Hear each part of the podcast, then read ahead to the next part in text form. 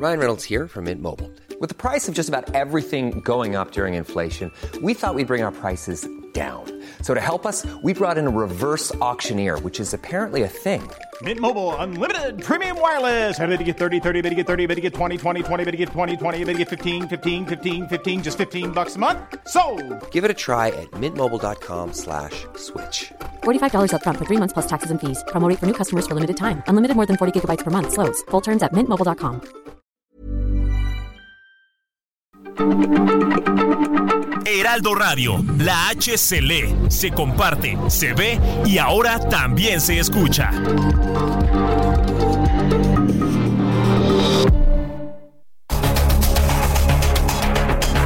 Los expertos se reúnen para debatir, desmenuzar a la noticia y a sus protagonistas. Esta es la mesa de opinión del Heraldo de México y La Silla Rota. Bajo la conducción de Alfredo González Castro y Jorge Ramos por el Heraldo Radio. Iniciamos.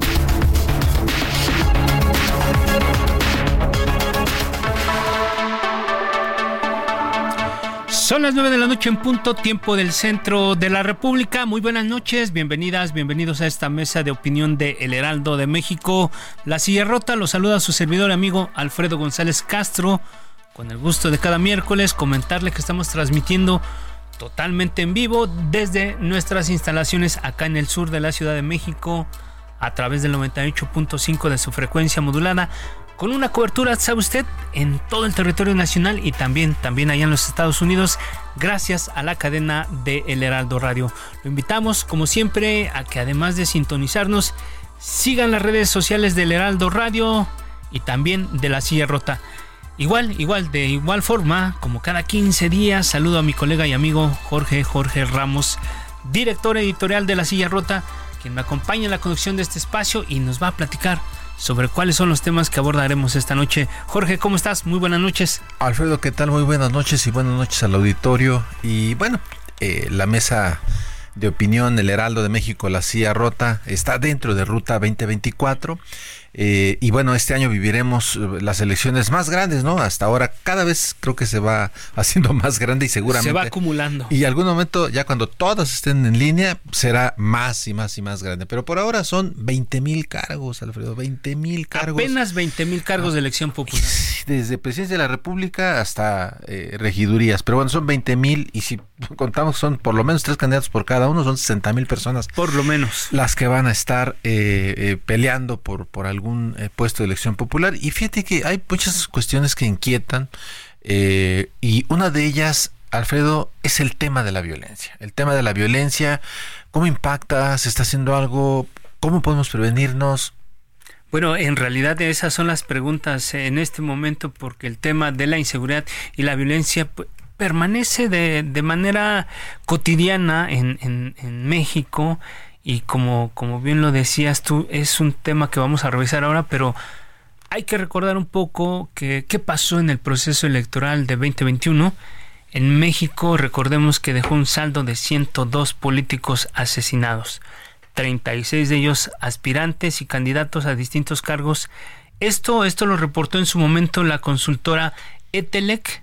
Y bueno, en el actual proceso, desde el primero de julio de 2020, de 2023 al 15 de enero van 58 asesinados, personas potencialmente vinculadas a la política y al proceso electoral.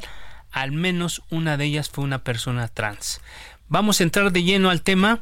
Si lo permites, Jorge, amigos del auditorio, y bueno, saludamos esta noche vía telefónica nuevamente a la consejera del Instituto Nacional Electoral, Claudia Zavala. Consejera, ¿cómo estás? Muy buenas noches y gracias por aceptar nuestra invitación.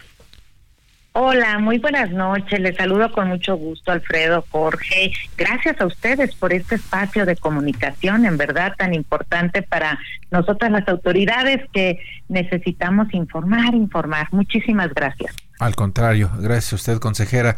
Y bueno, queda claro que el INE, eh, pues es el órgano que se encarga de organizar eh, las elecciones, no tiene policías, eso es claro, no es salvaguarda de la seguridad, pero eh, consejera Beatriz eh, Claudia Zavala, ¿qué está haciendo el INE en torno a este tema? ¿Qué les preocupa? A ver, pues sin duda creo que es el tema principal eh, para el proceso electoral. eh, porque pues la seguridad debe de estar garantizada tanto para nosotros y nuestro personal como para la ciudadanía en general y en el ejercicio de todos sus derechos. ¿Qué hace el INE? Pues es una relación de coordinación con las autoridades que tienen la competencia y bajo su cargo eh, la seguridad a nivel nacional, a nivel estatal y hacemos mesas de coordinación. Esto lo coordinan, por ejemplo, en el INE, lo coordina la presidencia y la Secretaría Ejecutiva. A través de esa línea se reúnen, deben de haber, ya hubo una reunión de coordinación en la que se instaló la mesa de seguridad y a su vez se está replicando en cada uno de los estados.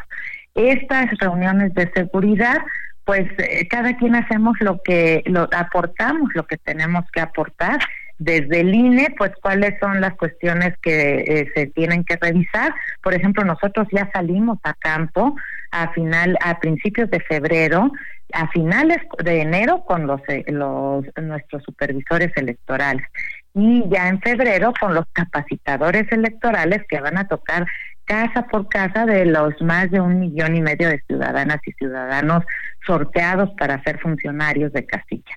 Entonces hacemos estas mesas de seguridad y aquí sí es algo bien importante. Quienes tienen que aportar pues todas las medidas que debemos de tomar para atender los temas de seguridad, pues son las autoridades que se encargan de ello. Nosotros solo es una relación de coordinación, una mesa que se instala al inicio del proceso electoral y que debe de seguir y, funcionando durante todo el proceso electoral. Gracias, consejera Zavala. Y, efectivamente, como lo, lo comenta usted y como lo decimos acá, el tema de la violencia y la inseguridad no solamente preocupa en este momento de, elecciones, es un fenómeno que lamentablemente permanece en, muchos rincones del país y bueno, vinculado con esto, eh, eh, eh, revisando los números y, la tarea que hace el INE, que es muy importante, en cada proceso electoral, pues yo creo que tienen un alcance del, de casi el 100% de instalación de casillas. Pero bueno, más allá de, del porcentaje de que se logra con la instalación de casillas, no es solamente es el reto de, de cumplir con este requisito, sino que se instalan pero a veces en algunos lugares quienes ocupan estos espacios son los grupos del crimen organizado. Esto es así, ¿cómo enfrentan las zonas claramente con violencia evidente esta situación? Hay observadores electorales que no quieren ir a esos sitios porque también sabemos que hay mucha gente que no, que no, ya no quiere participar por esta situación. ¿Qué nos puede comentar, consejera? A ver, le, voy a comentar lo que tenemos registrados en datos.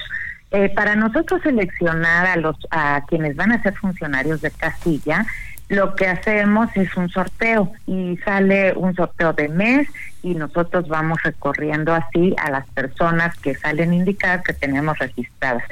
Nuestro porcentaje de sustituciones el día de la jornada electoral ha sido menor, ha sido ha ido aumentando, pero no es tan grande para que nos podamos alertar de que son personas eh, del crimen organizado, por ejemplo, quienes van a ocupar esos lugares. Esto es lo que tenemos documentado. Si hay sustituciones, eh, tomamos de la fila, pero siguen siendo ciudadanos de la, la sección electoral, porque ese es uno de los requisitos primordiales.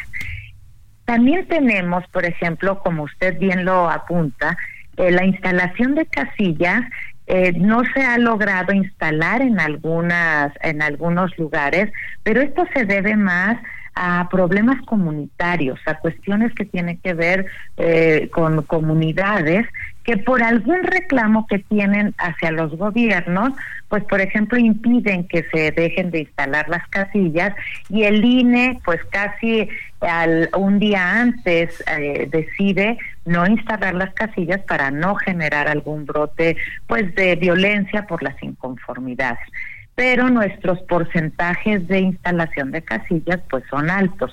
Entonces, también es ese otro elemento que tenemos que, que, valorar, que por cuanto hace ocupación del funcionariado e instalación de casilla, no tenemos un elemento de seguridad relacionado con el crimen organizado que haya impactado en la elección.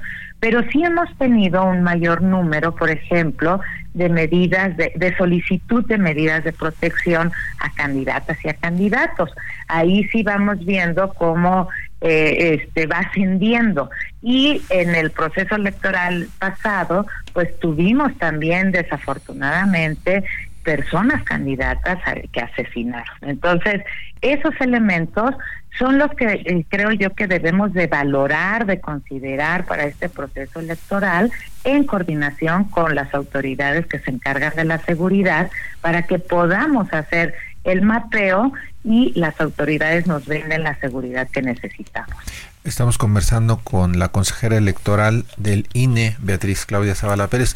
y la verdad, eh, consejera, es una buena noticia que nos digan que, están en estas mesas de coordinación con las distintas autoridades para revisar los temas de seguridad, eh, para eh, llevar a efecto la, los comicios y todo el proceso que, que, está ya en, en marcha.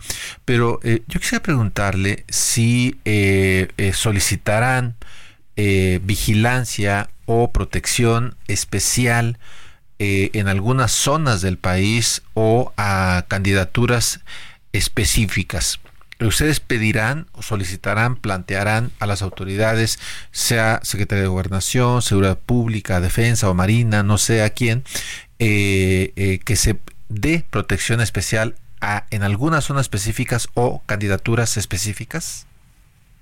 Sí, si nos lo solicitan, como nos lo han solicitado, porque sí nos lo han solicitado en los procesos electorales y sí se piden las medidas de protección que son solicitadas.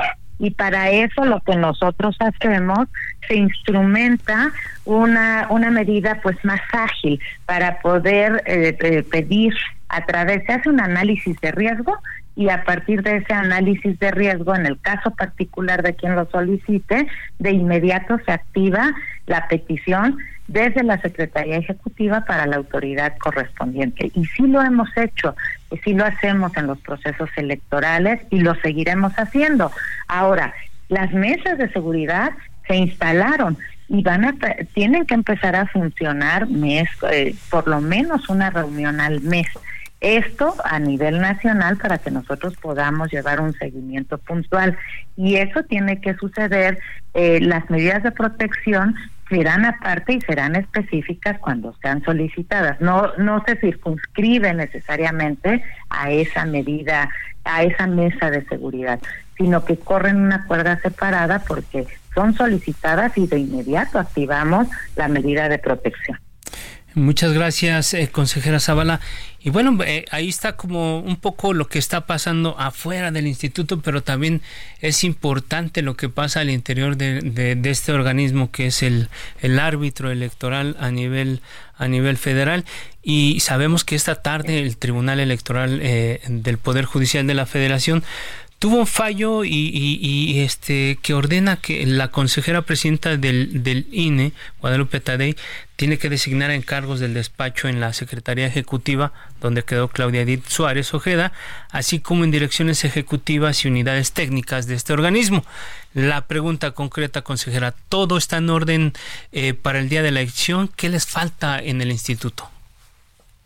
Mire, yo creo que voy a tratar el tema que usted me pregunta en dos partes. Por un lado, en la decisión de la, del Tribunal Electoral en autorizar que sea la presidenta quien eh, lleve el nombramiento de las encargadurías del despacho de las direcciones tan importantes que tenemos en el instituto porque trabajamos con arropados de quienes son titulares de esas direcciones y el personal profesionalizado, eso hay que decirlo. El INE tiene un servicio profesional sólido que está en toda la República y en esa medida tengo toda la confianza que nosotros vamos a llevar a cabo todo lo que tiene que ver con el proceso electoral y darle a la ciudadanía los resultados que el INE siempre le ha dado. Y por lo que hace a las personas titulares de estas direcciones ejecutivas y de la Secretaría Ejecutiva, pues mire, hubo un número, hubimos, porque una de las consejeras que firmó fui yo y que votó ese acuerdo, en el que veíamos la necesidad que prevaleciera el sistema colegiado para integrar a los titulares que van a dirigir a nivel central todas las actividades para el desarrollo del proceso electoral. Este acuerdo fue impugnado porque poníamos tiempos, como ya estaba avanzando el proceso electoral, eh, se ponía un tiempo. Y el Tribunal Electoral de alguna forma autoriza a que la consejera presidenta pueda nombrar a encargados del despacho de manera unipersonal. Yo tenía eh, la esperanza de que todavía pudiéramos hacer ese trabajo colegiado, porque arropar a las directoras, a los directores, a quienes van a estar en la cabeza, con mínimo los ocho votos que nuestro modelo colegiado eh, este, prevé, me parece que da mayor solidez para que las personas que se van a hacer cargo de dirigir los trabajos técnicos eh, lo realicen. En este caso, la presidenta optó por seguir este modelo unipersonal y de alguna forma pues nosotros como consejeras, como consejeros, podemos no estar de acuerdo, pero vamos a trabajar con las personas que se hayan designado como titulares. A mí me parece más adecuado que eh, siendo el árbitro electoral eh, hubiéramos hecho lo posible por alcanzar estos acuerdos y nombrar a quienes ya fueran titulares.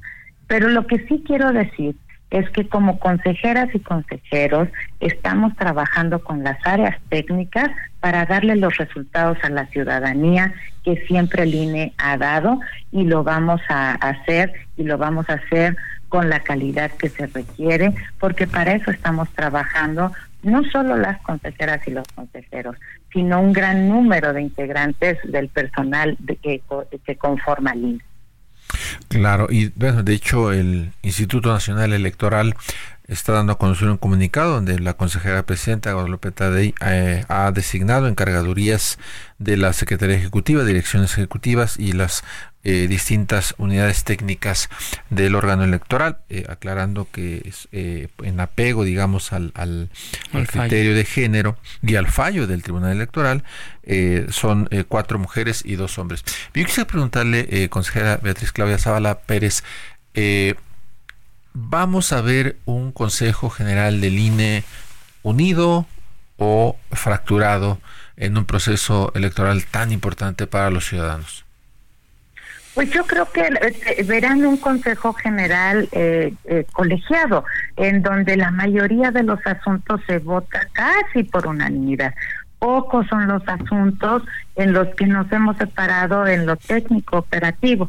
Algunas cuestiones de convicción, por ejemplo, también cuando resolvemos asuntos que tienen que ver con el arbitraje electoral o con la fiscalización, eh, pero la mayoría de los asuntos que conoce el Consejo General han sido votados por unanimidad y me parece que es un tramo operativo que da mucha certeza y seguridad a la ciudadanía porque estas decisiones son las que dan el avance al proceso electoral.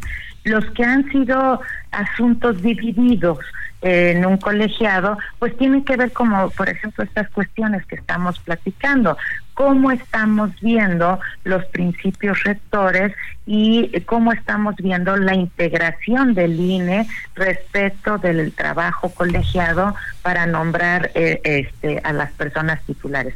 Fue un tema dividido y el Tribunal Electoral tuvo una definición, no para que se nombraran, ¿eh? sino que el tribunal lo que dijo es que podían seguirse con las encargadurías del despacho y si había algunas ausencias, la presidenta podía nombrar las encargadurías sin eh, tener un tiempo preciso. Entonces, eso, ese es el modelo y la decisión unipersonal eh, que la presidenta siguió, pero nosotros vamos a seguir trabajando en lo técnico y operativo. A mí me parece ya que debemos resguardar más la colegialidad, la pluralidad, eh, la armonía de un consenso en el colegiado. Pero si aún con esta decisión unipersonal, pues nosotros seguiremos avanzando en este colegiado que muchas de sus, de sus decisiones son por una amplia mayoría o por unanimidad. Muy bien.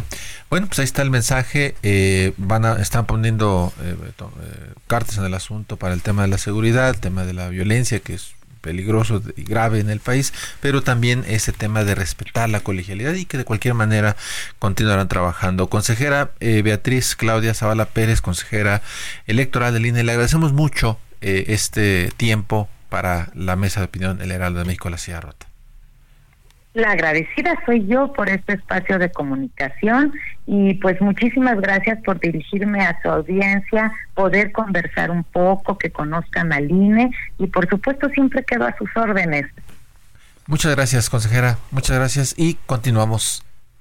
Continuamos. Son las nueve de la noche con 20 minutos. Así es.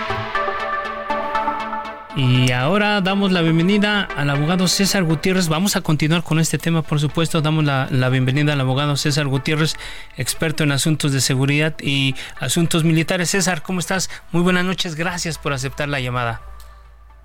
Un placer estar aquí con ustedes. Gracias, César. Y también, también esta noche recibimos a Carlos Matienzo, eres cofundador de Data Int, consultora que analiza la tendencia y distribución geográfica de la incidencia delictiva en México. Carlos, ¿cómo estás? Muy buenas noches.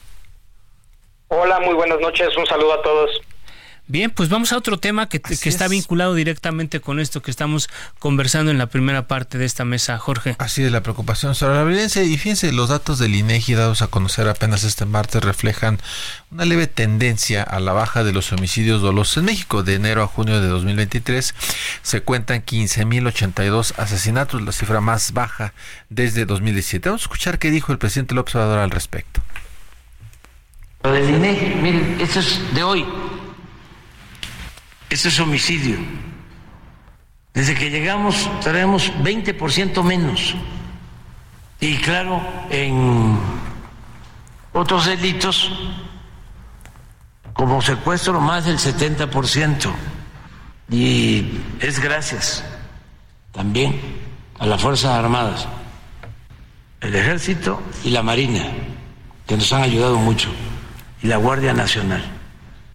Esto y la política que hemos llevado a la práctica, que ya está dando resultados, porque lleva tiempo el volver a atender a los jóvenes que no los atendían, el combatir la pobreza, el combatir la corrupción.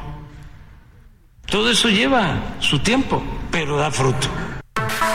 Ahí está lo que dice el presidente de la República y pues arranquemos. Eh, en un minutito y medio, César Gutiérrez, un balance general. ¿Vamos requete bien en, el, en este tema? Mira, tenemos que reconocer que una de las fallas del sexenio ha sido la seguridad y más que nada la prevención de los delitos. Y aquí, por ejemplo, muchas veces nosotros tenemos la costumbre de eh, verificar cómo la violencia se puede estar llevando a cabo con un delito de alto impacto como es el homicidio con violencia. Y aquí, por supuesto, que hemos visto un número que se ha ido incrementando año con año, pero que tiene la misma tendencia de incremento desde hace dos sexenios. El hecho de que nosotros veamos una disminución sí nos habla de que por lo menos cierto trabajo de prevención del delito se está llevando a cabo porque ya no entremos en, la persecución de los delitos, cuántos de esos homicidios terminan eh, quedando sin castigo. Entonces, por lo menos creo que empieza a, verse los resultados que se pretendían que a mediados del sexenio se empezaran a dar. Es cierto que ha, habido un bajo número de homicidios, es cierto que posiblemente este año sea el menor número de homicidios de todo el sexenio, pero la realidad es que también termina siendo el sexenio donde más homicidios ha existido en la historia moderna de México. Entonces es un punto creo que se tiene que analizar, mi querido Jorge.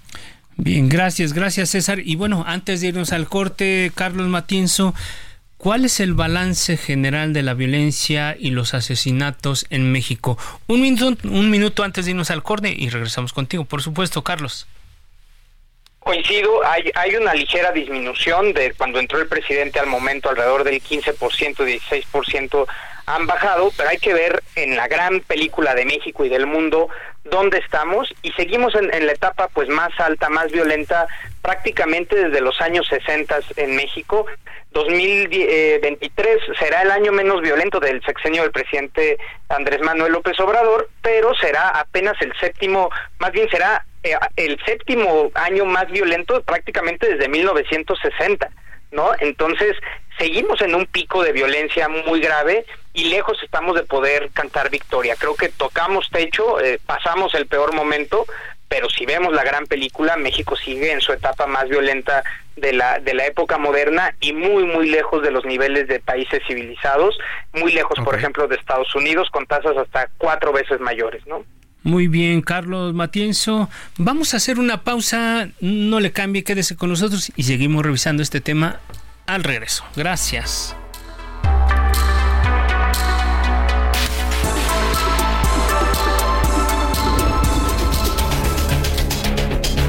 Regresamos con la polémica y el debate después del corte. No se vaya. Esto es Mesa de Opinión, El Heraldo, La Silla Rota.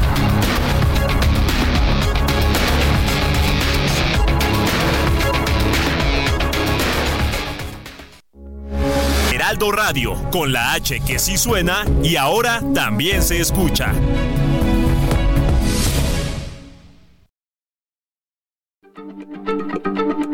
Heraldo Radio, la H se lee, se comparte, se ve y ahora también se escucha.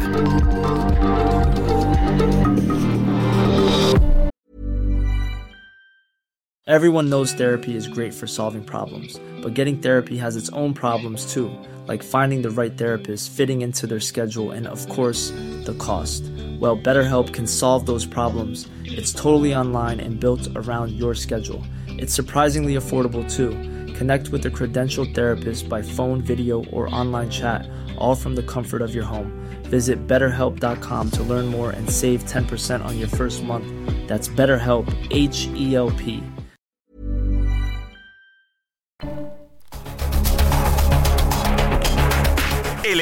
La Silla Rota, Mesa de Opinión. La polémica y el debate continúan.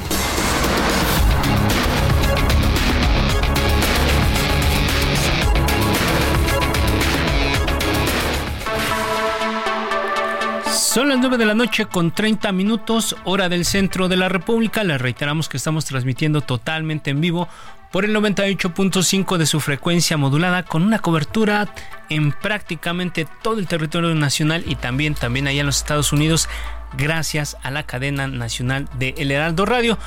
Ya estamos de regreso a la segunda parte de esta mesa, Jorge, amigos del auditorio, revisando lo que es lo que tiene que ver con esta ruta 2024, el proceso electoral que está en curso con más de 20 mil cargos de elección popular, encabezado todo este, toda esta gestión, todo este, este proceso por la carrera presidencial, Jorge. Y bueno, un tema, un tema que, que vale la pena revisar y siempre en, en esta coyuntura, el tema de la seguridad, la violencia, ¿Cómo, ¿Cómo influye eso en este proceso electoral y cómo ha influido en otros procesos donde incluso se dice que a veces grupos del crimen organizado toman decisiones y llegan a inclinar la balanza en algunos lugares en términos electorales. Jorge. Sí, hay cuestiones, incluso hay que recordar que, por ejemplo, eh, el PAN y el PRI fueron a, denunciar ante la, ante la OEA eh, una supuesta intromisión del crimen organizado en las elecciones eh, eh, pasadas del 2021 no ha resultado nada de esa de esa denuncia eh, en fin, siempre hay cuestiones en el imaginario de, de, lo que ocurre.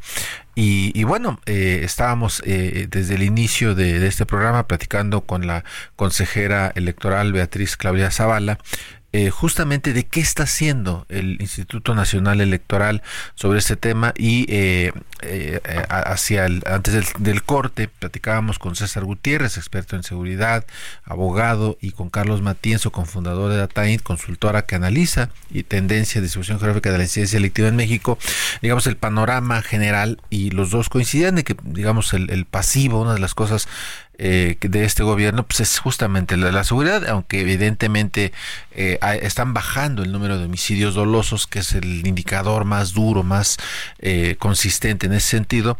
Hay una reducción sí en el número, pero seguimos en un, en un periodo muy, muy violento. Y en ese contexto, Alfredo Auditorio, es que se lleva a cabo esta elección. Y fíjate, quería preguntarte, eh, César eh, Gutiérrez, eh, ahorita que platicábamos con la consejera electoral, pues ella nos decía que, que pues sí, efectivamente van a solicitar que aquellos candidatas, candidatos que, que, lo soliciten, se revisará su caso y según se, se, decida, se les va a dar protección específica, especial a aquellos, insisto, que lo soliciten.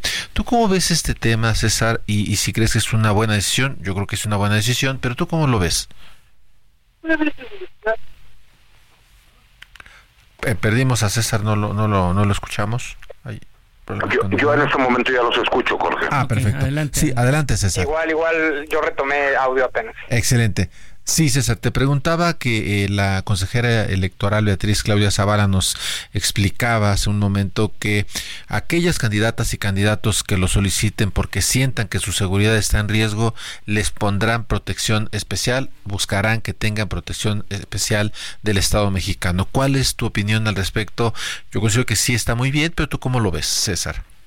Mira, recordemos que posiblemente para las candidaturas federales puede existir esa posibilidad, porque tenemos a la Guardia Nacional, la Secretaría de Seguridad y Protección Ciudadana, por supuesto que ya tiene incluso un programa para que se pueda llevar a cabo. La pregunta vendría, ¿qué pasará con todas aquellas elecciones a nivel estatal y municipal? se tendrá la capacidad por parte de las autoridades estatales y municipales para brindar protección. Dos, se sabrá exactamente las medidas de protección que se tienen que llevar a cabo y se tendrá que analizar cada una de las amenazas en específico, porque también se podría dar el caso que cualquier candidato solicitara el apoyo y la protección por parte del gobierno, ¿no? Incluso por una cuestión de logística valdría la pena. Creo que ese va a ser uno de los retos más importantes.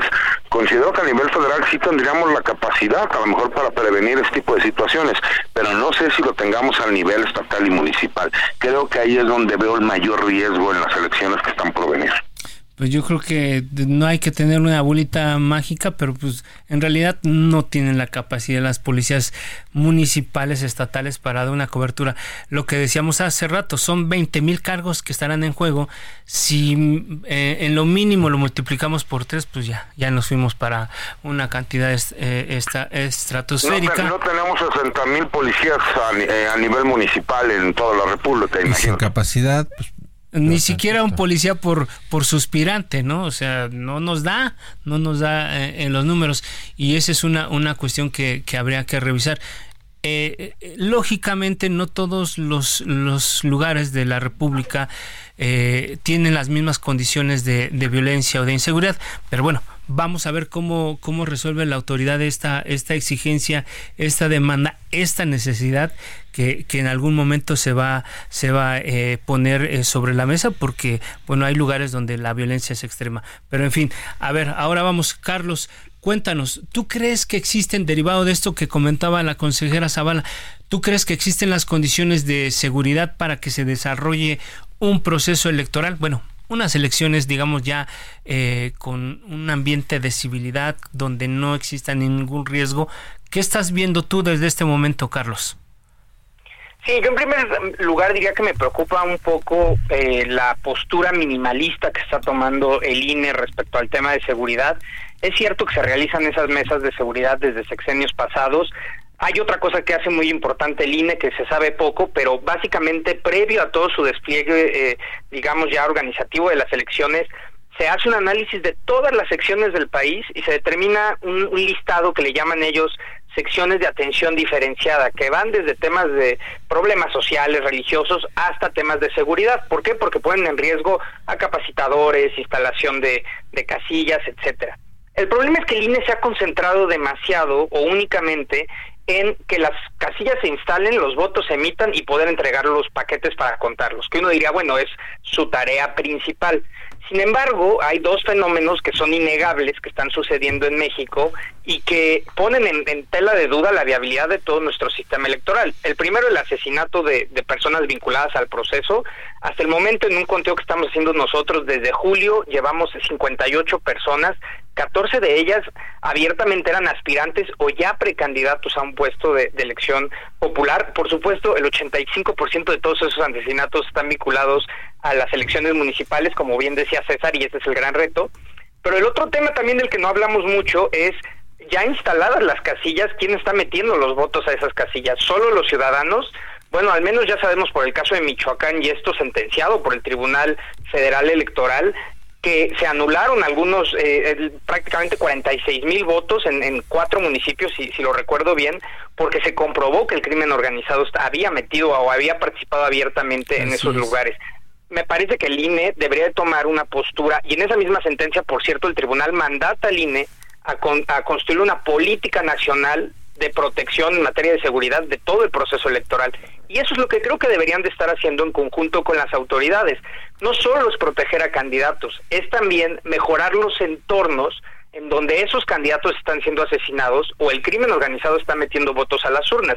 Si ya sabemos cuáles son esas secciones o distritos, valdría la pena coordinarse con autoridades como Guardia Nacional, Sedena, las autoridades estatales y locales para fortalecer la seguridad en esos lugares donde muy probablemente van a suceder asesinatos de aspirantes o de políticos o donde es previsible que el crimen organizado trate de intervenir en las elecciones. Fíjate, Carlos Matienzo, eh, señalas que 58 de, de julio al 15 de enero, 58 personas. De estas, por lo menos 16 estaban pues, directamente vinculados o habían sido, eh, habían expresado una, una decisión de, de, competir por alguna candidatura. Muy, muy inquietante la cifra.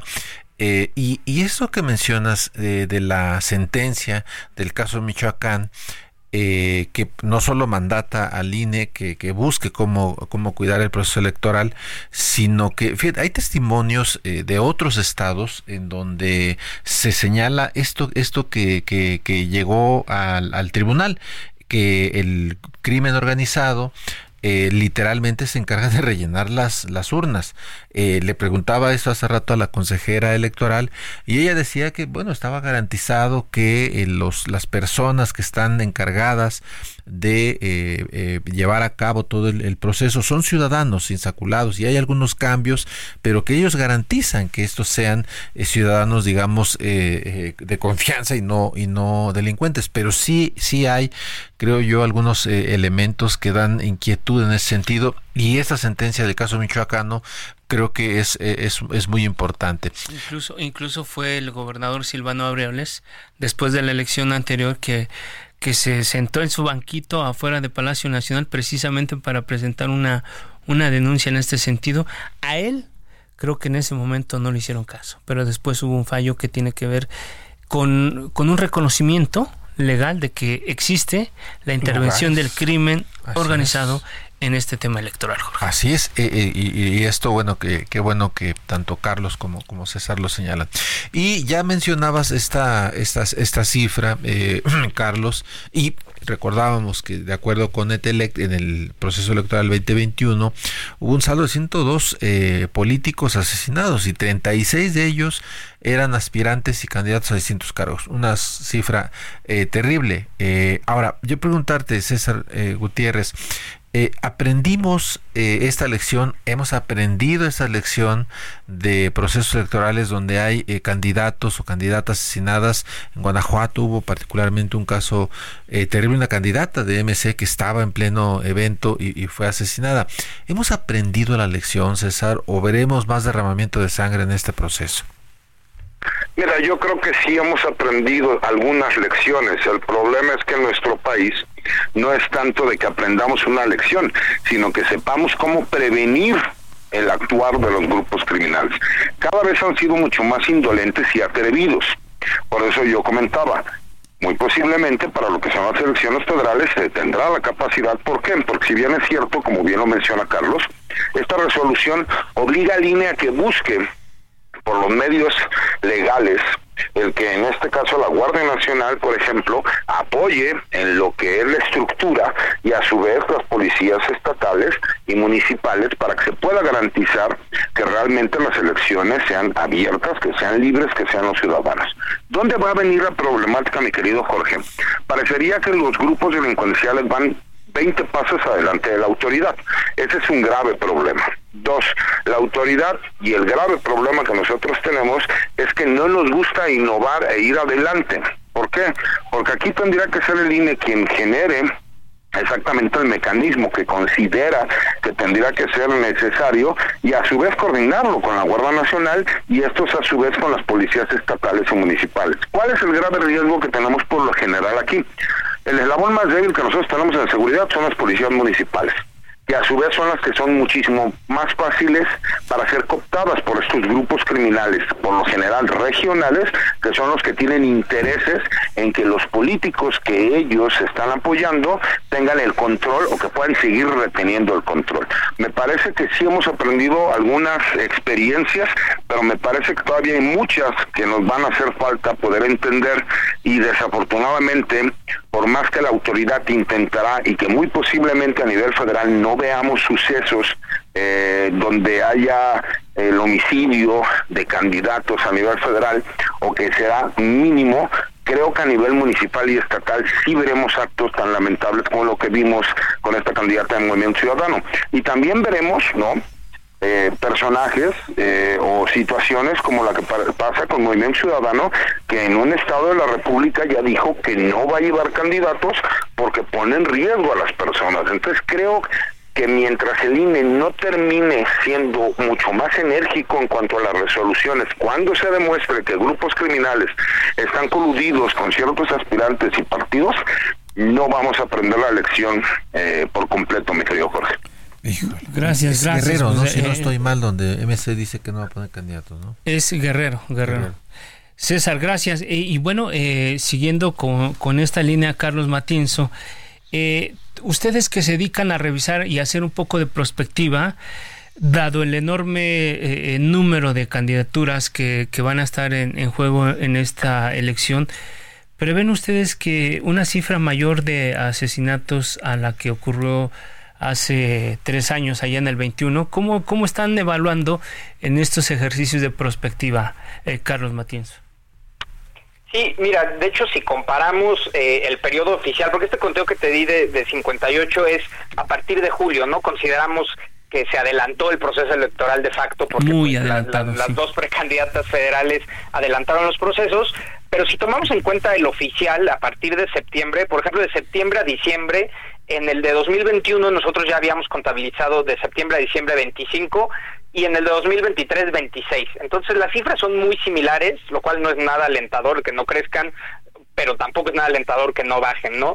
Eh, yo agregaría no solo al asesinato de personas, que ahí lo que diría pues un poco en respuesta a, lo que mencionaba la consejera es, es que de qué te sirve instalar todas las urnas y tener a todos los funcionarios de casilla ahí si no llegan vivos todos los candidatos que están en, en la boleta y por otro lado si en algunos eh, en algunas elecciones locales en esas urnas se depositan votos eh, hay secciones electorales por ejemplo de Sinaloa o de Tamaulipas donde pues es muy obvio que una fuerza política se llevó eh, más del 90% de los votos, pues es muy obvio que, y, son en zonas de, de operación del crimen organizado, que algo ahí sucedió. El gran riesgo que yo veo y que, y que creo que no estamos eh, sopesando lo suficiente es un escenario de una elección cerrada, porque claro, Sinaloa, Sonora, Michoacán, eh, la- las distancias fueron tan grandes entre primero y segundo lugar que no dio como para otra cosa. Una elección de un punto o de dos puntos donde ya hay un antecedente de anulación de, de, de- de votaciones, que es el de Michoacán, estamos en, en- un tema muy peligroso. Yo cerraría ahí un tema solo para insistir con el INE, que no se vale ser ma- maximalista en algunas cosas, como por ejemplo las cuotas de género, donde ahí sí dan un paso al frente y casi legislan, y en otras muy minimalistas, como el tema de seguridad, o por ejemplo la ampliación del periodo para, para la inscripción de credenciales de elector, ¿no? Habría que ser consecuentes. Si hay una visión de vamos a tratar de ampliar lo más que podamos el derecho a votar y ser votado, habría que entrarle al tema de seguridad de lleno. Gran punto, gran punto. Bueno, digamos que eh, le- les falta un poquito de energía para un asunto tan delicado como este. Bueno, esto y, y- y decir también que seguramente nuestros eh, invitados expertos coinciden en esto, la legislación que, que rige en este momento las elecciones en México creo que fueron hechas para una época, una época en la que todo, que, que era la desconfianza y crearon tantos candados, pero pues ah, en, en aquel momento lo que privaba en el ambiente político era la desconfianza de uno con- contra otros. Evidentemente hemos evolucionado en ciertas cosas. Ahora tendrían que modificarse las leyes para atender como estos requerimientos. Claro, pues si te dan una credencial antes del día de la elección, ¿cuál es el problema? O sea, eh, tomando en cuenta lo que la mentalidad de los mexicanos que todo lo dejamos para el último momento. Una, el tema de, de, la, de la credencial y la otra, el tema de la seguridad. Brindar garantías para evitar que precisamente el, el crimen organizado incline la balanza para que tal o cual candidato o candidata pueda ganar una elección sobre eh, eh, una, un respaldo de, de cosas mal habidas, el crimen organizado. bueno, en fin, pero ahí está el comentario. justamente en esa, en esa misma línea, Alfredo, eh, preguntarte, César, eh, ¿el crimen organizado impone candidatos en ciertas regiones del país? Eh, y el riesgo de lo que se ha dicho muchas veces de un arcoestado, quizás suena exagerado, pero ¿cómo, cómo lo ves tú? Mira, está más que comprobado que hay ciertas regiones en el país en donde sí el crimen organizado es quien termina impulsando a ciertos políticos porque forman parte incluso de la misma estructura del grupo criminal. Y lo hemos sabido incluso por las mismas denuncias de estos políticos, por lo general es en los municipios, ¿no? En donde hemos oído claramente que dicen, a mí llegan y me exigen, el secretario de Seguridad Pública va a ser tal persona, el tesorero va a ser tal persona, en ciertos puntos específicos tienen que ser gente del grupo criminal regional. Antes estábamos acostumbrados a lo mejor a que los grandes carteles de las drogas fueran los que ellos ponían a la gente que les interesaban ciertos lugares específicos en los cuales los pudieran beneficiar. Ahorita estamos hablando que el control territorial es mucho más importante para los grupos criminales porque antes teníamos a lo mejor cuatro carteles de la droga a nivel nacional y ahora tenemos cerca de 98 organizaciones criminales entre carteles de la droga y organizaciones regionales. Entonces, por supuesto que sí, regiones de la República y sobre todo el interior en zonas serranas, en donde está más que comprobado que los grupos criminales son a los que imponen quiénes son las personas que ellos quieren que sean los candidatos y que incluso hacen todo lo necesario hasta coaccionar el voto para forzosamente gane su candidato. Y la verdad es que coincido completamente en lo que dice Carlos. No puede ser posible que el INE eh, eh, haya evolucionado tanto en ciertos puntos, pero que en algunos otros nuestra legislación sea tan arcaica cuando tendríamos la posibilidad del voto adelantado, utilizar los medios tecnológicos que existen para poder utilizarlos y poder votar y no tener esta problemática del control que tienen los grupos criminales en ciertas zonas. Lamentablemente tenemos un grupo de legisladores que por lo general están atrasados en todo aquello que tendrían que legislar y que se preocupan más por andar en la grilla ¿no? de partidos políticos que en realmente solucionar lo que pasa en el día a día.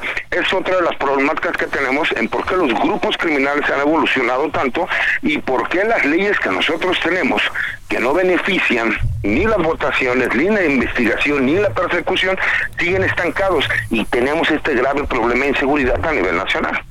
Muchas gracias, muchas gracias César. Y bueno, vamos ya perfilando la salida de, de, esta mesa de análisis.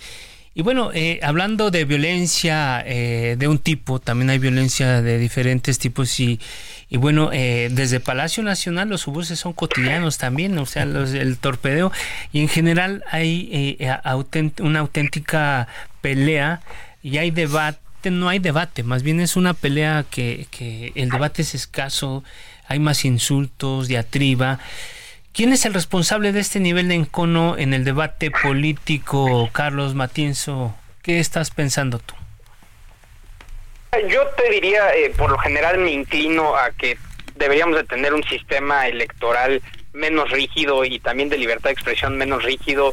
Claramente está superado, el presidente opina, esto de las vedas electorales pues es una vacilada yo no veo mal que el presidente, por ejemplo, interpele a sus a sus rivales este eh, políticos, como sucede, en, la verdad, en las democracias avanzadas, ¿no? Incluso en Estados Unidos los presidentes hacen campaña.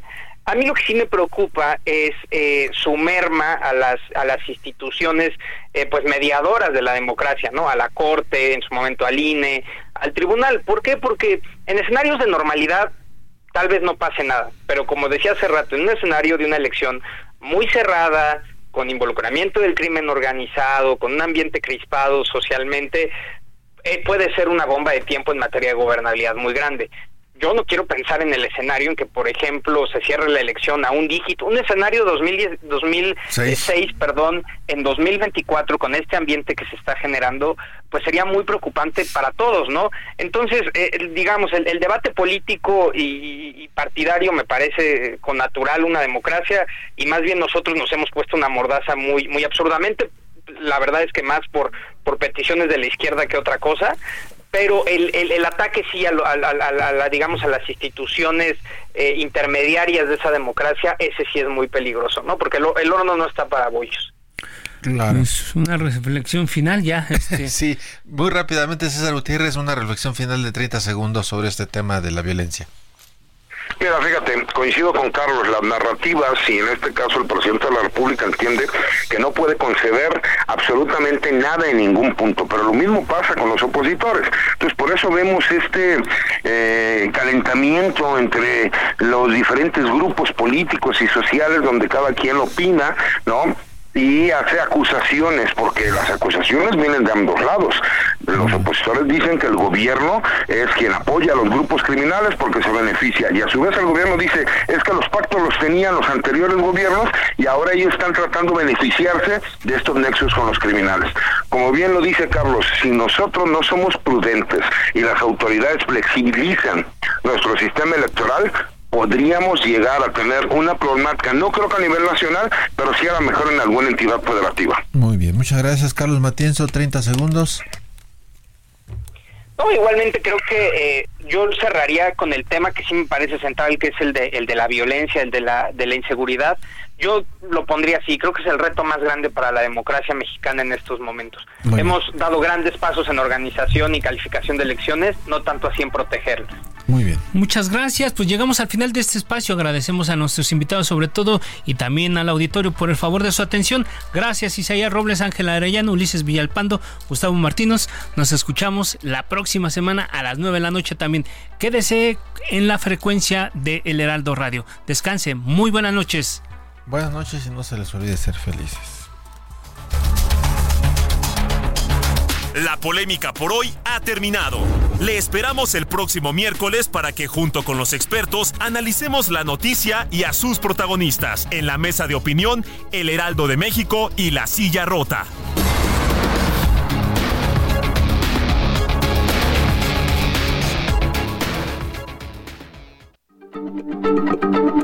Heraldo Radio, la H se lee, se comparte, se ve y ahora también se escucha.